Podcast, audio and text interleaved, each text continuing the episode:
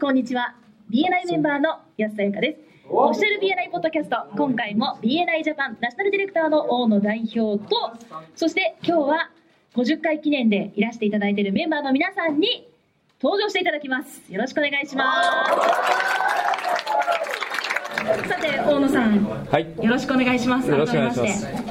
埼玉県の再チャプターから来ました不用品の視聴会取りしてます。長島と申します。よろしくお願いします。長島さん。お願いします、はい回数はちょっと忘れちゃったんですけども2回にわたってあの目標設定をああの決めるというのがありまして、すごくいいなと思ってあの前に自分であのやってみたりしたんですけども、はい素で晴らしい。なかなかこう定期的にずっとこうあの更新し続けるっていうのがちょっとやってみて、はい。あの難しかったので、うん。とりあえず自分なりにあの履歴をつけながらメモを新しくしていくっていうにはやってみたんですけどあのずっとやっぱりそれは続けていくのが大切だと思ったのでね。あの続けるコツっていうのをもしアドバイスいただけたらありがたいなと思いましてあ素晴らしい。よろしくお願いします。はい。すごい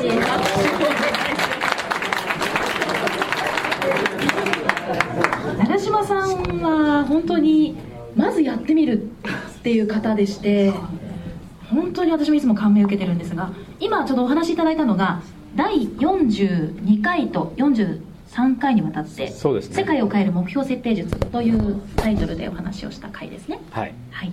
これあのブレア・シンガーのウェビナーからのですね。はい。はい。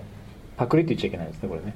え流用ですか？引用。引用引用はい。引用。はい。引用。多分引用させていただいてると思うんですけど。はい。はい、いいと思います。これについてコツをその続けていくうん。継続していくコツをっていうことなんですがはい、私個人的にはですねそのアカウンタビリティパートナーというのはすごく大事だなと思っていて何をするにしてもですね、だからこれ目標の、まあ、設定を繰り返して継続的にやっていくっていうところもやはり一人でやってるとやっぱりなかなか難しかったりするじゃないですか。そうね。さっきそのベーシックトレーニングでもねやってたんですけどやっぱり私意志が弱いんですね。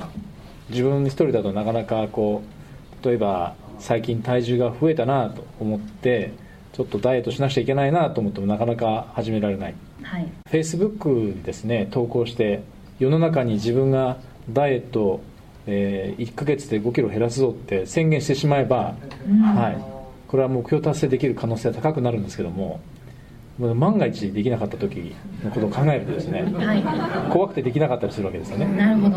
確かにでも今のおっしゃってた目標設定を定期的に見直すっていうのはあの同じようにですね、えー目標設定をしてそれをある3ヶ月ぐらいとかで一度見直すといいっていう話をしてたと思うんですけどもはい。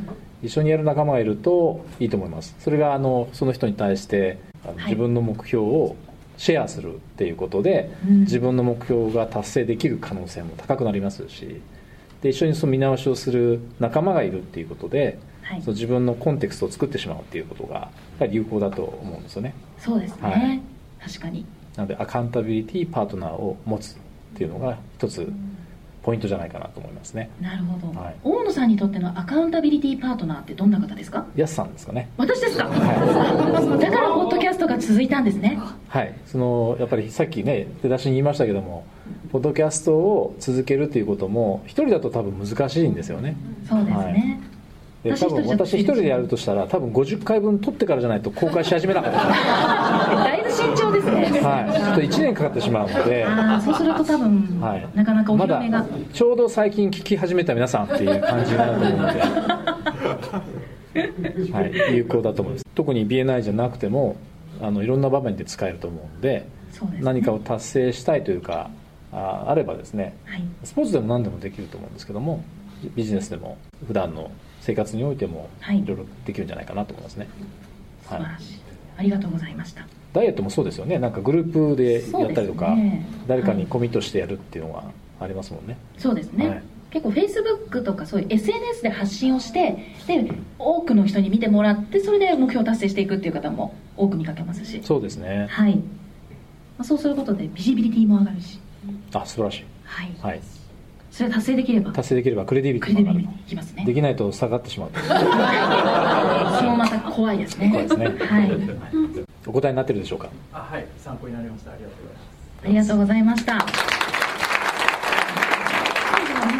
そうですね。あのこんなに今日ですねこの場にお集まりいただけるとは思っていませんでした正直。期待はしてましたけども。はい、ね、ね200人でそういっぱい入りきらなくなったらどうしようなんて言ってたんですよね。3人か5人ぐらいいたら嬉しいねっていう話をはい。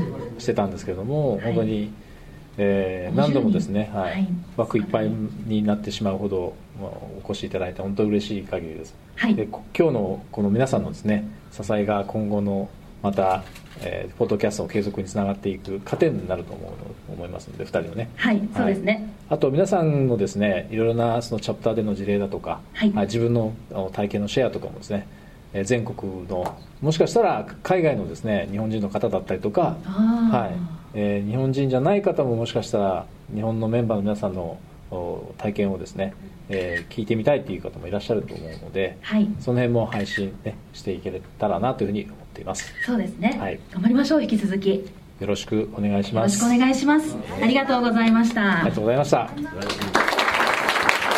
今回も BNI ジャパンナショナルディレクターの大野代表と私 BNI メンバーの安さやか。そして今日は50回記念のイベントでいらしていただいた BNI メンバーの皆さんとでお送りいたしました。それではまた次回オフィシャル BNI ポッドキャストでお会いしましょう。See you next week!